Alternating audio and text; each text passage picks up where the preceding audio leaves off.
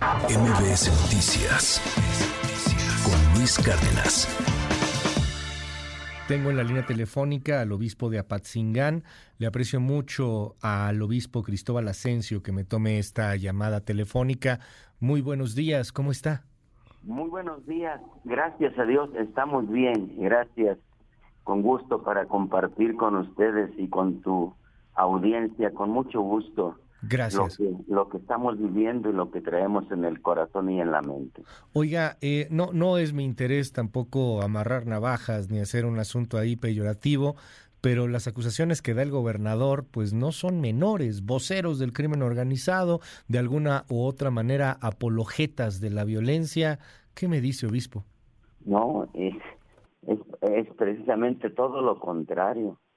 Estamos queriendo ayudar a bajar la violencia completamente con nuestras acciones y nuestras palabras.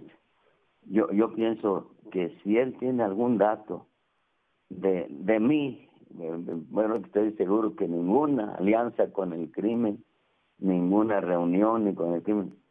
Yo, si me detienen en el camino, les hablo a los miembros del crimen y les invito a la conversión no a hacer alianza, no a pactar, no a pactar, sino a, convertirse. Ese es mi, mi trato que yo tengo con, a quienes considero mis hermanos y de quienes me siento responsable para su salvación, no para su condenación. Porque un, un obispo, un sacerdote... Hacer alianza con el crimen Claro, un obispo, un sacerdote tiene que considerar hermanos a, todos, o sea, al final de cuentas hay que entender ahí ese contexto, pero yo tengo esta duda, obispo, ¿qué le dicen los criminales cuando se los encuentra, cuando los trata de convertir?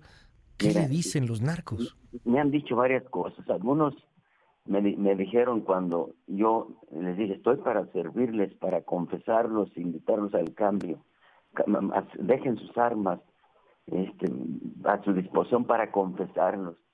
Y entonces, cuando me los vuelvo a encontrar a los mismos muchachos, aquí sigo a su disposición. Obispo, no se preocupe, ya sabemos dónde vivimos. Nosotros lo buscamos cuando, cuando querramos, cuando necesitamos. Nosotros lo buscamos. Me han dicho allá eh, en algunas comunidades campesinas que me detenían cuando no conocían mi, mi camioneta, donde voy. Este, pero ahora yo soy el que los busco para invitarles a la conversión. No los busco, no es que anden detrás de ellos, pero sí, pero sí me ha tocado reinvitar a las mismas personas que viven en ciertas comunidades y que por desgracia no, no cambian todavía. Ese es mi trato, pero de otros, de, otros hermanos sacerdotes, de mi Dios, yo sepa, ninguno está como así como en esta situación que dice el gobernador. dígame algo, obispo. Eh, usted conoce estas regiones porque entiendo es un es un obispo, es un prelado importante, pero no no es alguien que esté encerrado en la iglesia, que esté ahí en una catedral, es alguien que, que se mueve, que está con la gente y, y lo sé, o sea, lo sé porque bueno, pues eso es algo muy público y siempre he querido preguntarle a personas como usted esto, ¿qué hace a un hombre convertirse en un sicario? ¿Qué hace a un hombre terminar por, por generar esta violencia, por convertirse en una especie de, de, de, bestia, perdón por la expresión, pero de matar, de ejecutar, de enterrar cuerpos, de desaparecer? ¿Qué convierte a un ser humano en una persona tan llena de odio y de dolor? Qué buena pregunta. Yo te puedo compartir desde lo que voy conociendo cada persona tiene su historia muy particular. Te comparto una historia de, un joven quien se acercó a confesar después, de, después de buscar seguramente otros caminos. En un, y lo, motivé a la conversión.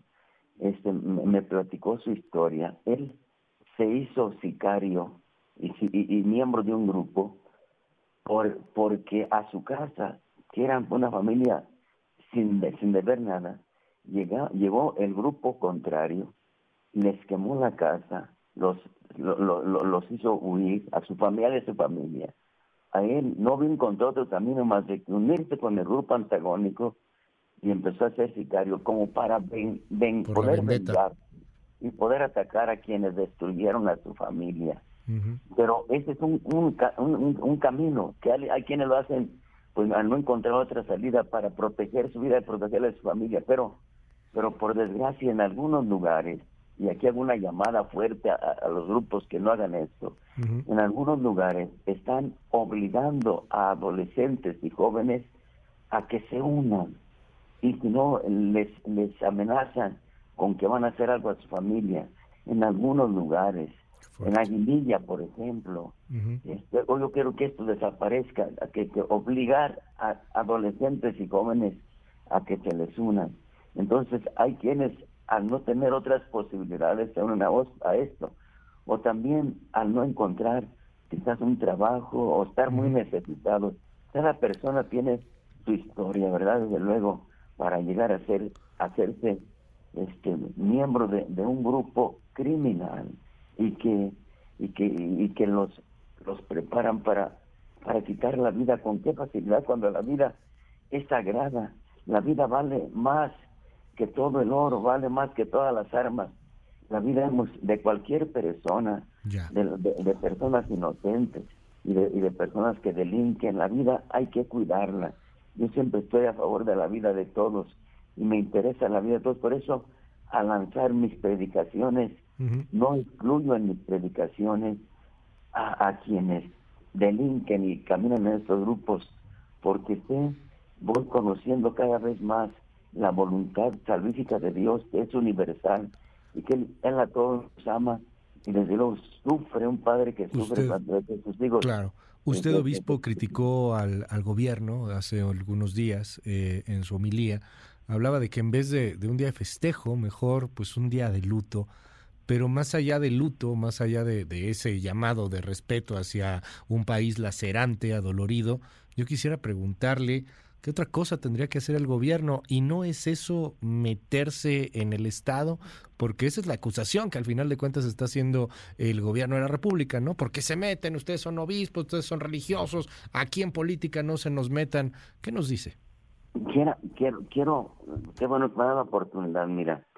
En primer lugar, yo ese deseo el domingo en mi homilía, este, viendo la situación de mi diócesis, que en los últimos 22 días se nos ha venido otra vez la tempestad, cuando es bueno saber que yo estoy muy contento porque un año y tres meses estuvimos eh, sin, sin, violencia, sin violencia, sin, sin balaceras, y bajó, bajó mucho el índice de delitos en mi diócesis después de la visita del nuncio, ocho meses después de su visita, eh, eh, hubo acciones diferentes de parte del, del, gobierno y, duramos eh, muy agradecidos estoy por ese tiempo. Sí había algún acto delictivo, pero cómo bajó la violencia en mi diócesis y ahora, 22 días para acá, ha reciado. Por eso cuando yo dije esto en mi el día de antes, lo dije viendo mi situación de mi diócesis, Sí. De tres taxistas, taxistas en, misma, en la misma noche asesinados en la en la semana pasada. Ustedes se dieron cuenta. Este, los en la, en la Ruana. Sí, claro. Este, hace hace 20 días los desplazados en la presa del Rosario. Después en Antunes, en el Ceñidor, Balaceras, y la gente asustada. Y en Apatzingán, en la ciudad, pues la gente también asustada es cuestión de que estemos. Yo lo dije, dije, habiendo visto pues el gran éxito que, tuvo en el aspecto celebrativo, la fiesta, pero como si todo fuera bien. Una, una fiesta celebró el quinto aniversario de haber, haber llegado al poder. Claro. Entonces yo, yo, yo dije, hubiera sido mejor, no tanto que esté convocando a yo a eso, a que el no, no estoy como exigiendo al presidente que haga una, un acto de Yo se externé, y ahí está mi humildad bien clara, grabada. Ya hubiera estado mejor, en vez de un acto celebrativo y festejo, haber convocado en este día a un, una jornada de duelo y de luto, por no solo por las víctimas de mi diócesis, sino de todo el país, que en los eh, eh, ahora es la, la, violencia va increciendo en relación a hace cinco años. Todos ustedes periodistas saben mejor que yo a nivel de la nación cómo está en crecimiento a nivel país. Entonces, qué, qué, qué bueno hubiera sido un día de luto y haber dicho unas palabras de consuelo y de perdón a las, a las miles de familias que han perdido un ser querido o que tienen secuestrado a un ser querido. Una palabra de perdón en ese sentido, eh, una, un perdón, perdonen, una disculpa por no haber encontrado hasta ahora las mejores estrategias, porque está comprobado que la estrategia de abrazos y no balazos no ha funcionado. Y aquí en esto muchos miembros del crimen se, ven, como una complacencia de parte del gobierno que les deja actuar, que les deja actuar, este, porque sí hay mucho gobierno, pero el gobierno solo, pues, no sé, no sé solo en qué condiciones actúan, porque pues ellos saben dónde están los delincuentes, todas las, las personas saben, y el, el, ejército más, más bien sabe, porque ellos tienen otros medios para, para el conocimiento, pero no se actúa. Madre de familia que me han dicho, señor obispo, y que sus hijos andan en el crimen. Yo quisiera que el, gobierno llevara a mi hijo a la cárcel, porque veo que estaría mejor en la cárcel por el camino que anda. Las madres de familia, y yo creo que también mis hermanos que del crimen, saben que su vida peligra, está en un hilo. Y, y madres de familia que son conscientes y que no quieren que sus hijos anden en eso, me han expresado así como, como en, al oído. Pídale a Dios que, que mi hijo se ha llevado a la cárcel. Yo prefiero que esté ahí para, para poder ir a ver, pero que viva, porque las madres de familia saben que todos corremos riesgo, todos, pero Sí, pero hay una impunidad, o sea, hoy todo el mundo puede hacer lo que se le pega la gana, ¿no? Y, no pasa nada, y entonces pues hay ahí una libertad y, y, pasa el desastre que estamos viendo. Obispo, le aprecio muchísimo que me haya tomado esta llamada telefónica y, y si nos permite, estamos al habla.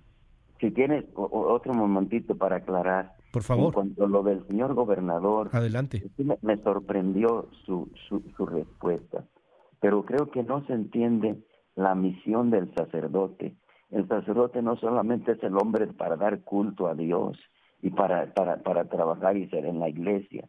No, en, los sacerdotes somos también profetas y como profetas hemos de anunciar la palabra de Dios, que el reino, que Dios está presente, camina con nosotros en medio de tantas dificultades. Es una buena noticia. Dios no nos ha abandonado.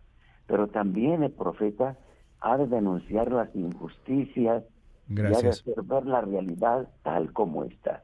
Y esto es lo que hice en el púlpito, solo señalar que no estamos bien, y aquí te lo, digo, lo reitero. No, yo quisiera que estuviéramos mejor en mi diócesis y en mi país. Amo a mi diócesis, a mis fieles, y amo a mi patria. Yo quisiera que estuviéramos mejor, y por eso la reunión de ayer aquí en Guadalajara, que no pude atender a los medios el día de ayer, pues una reunión de, de los, los, obispos, vinimos cerca de 40 obispos, convocamos a todos los empresarios de México para buscar caminos, no para no para oponernos Muchas a las gracias. sino para buscar caminos y ayudarnos. Entonces, el sacerdote es profeta y hemos de anunciar, no solo en el templo, donde quiera que andemos, y denunciar las situaciones. Gracias, obispo. Desde luego, adelante. Muchas gracias por esta oportunidad también de aclarar y de invitar a todos a la paz. La paz es posible, pero el gobierno solo no puede. Es importante que la sociedad nos involucremos y, que, que cumplamos nuestra misión cada uno. Yo como obispo llamar a la conversión, anunciar el Evangelio y desde luego denunciar las situaciones que no se estén llevando bien. Muchas gracias, obispo. Platicamos con el obispo de Apatzingán, Cristóbal Asensio. Muy buenos días. Gracias. Dios los bendiga a todos, a tu audiencia, a todos. Gracias. MBS Noticias con Luis Cárdenas.